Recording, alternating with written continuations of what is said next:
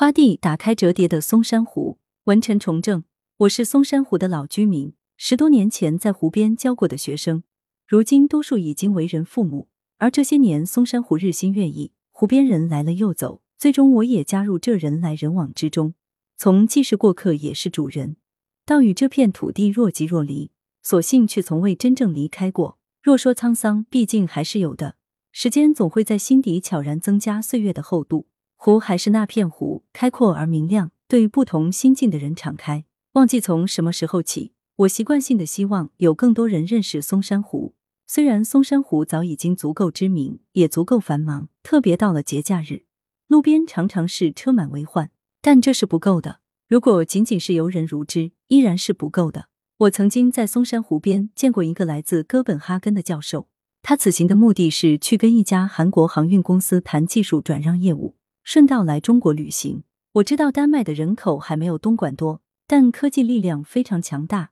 仅凭哥本哈根学派的盛名，便足以让这个城市享誉世界。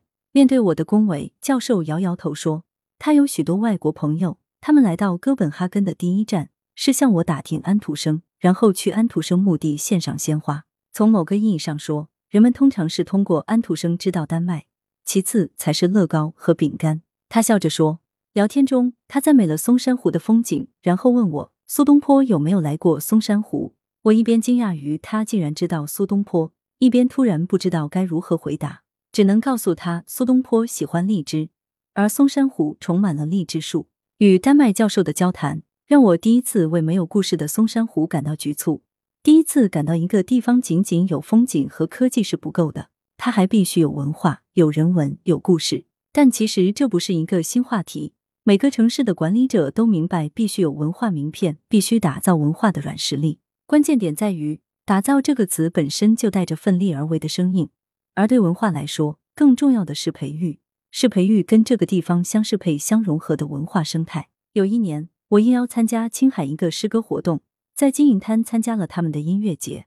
那天风很大，音响效果并不好，话筒里频繁传出杂音，远处的山坡上还有羊群在吃草。在我这个南方人看来，整个演出显得有点魔幻。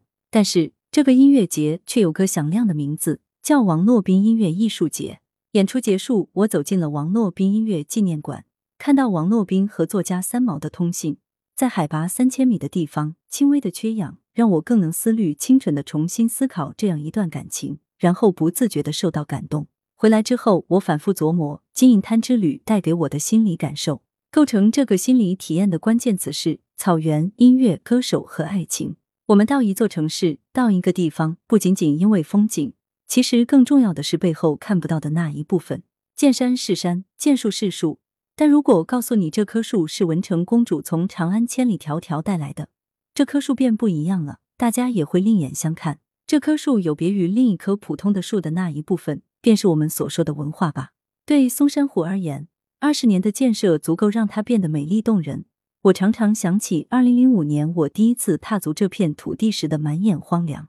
然而，更应该看到松山湖在文化上依然是被折叠着的，并未被很好的打开。或者可以说，从文化意义上去理解，松山湖的文化建设才刚刚开始。要用百年的尺度去看待文化的开发和培育，要看到这座科技之城未来的无限可能。从文化属性来看。松山湖的文化当然不能像千年古都那样从故纸堆里去翻找，也不是一指几个明星大咖放声歌唱便能够立竿见影、粉刷一新。要看到松山湖能有今天的成绩，善实属来之不易，必须从它内在的文化机理入手去培育，可以源源不断输出的重源。要从更高的维度上阐释松山湖，书写松山湖。某一天，当涓涓细流汇成大湖，阳光照耀的一瞬。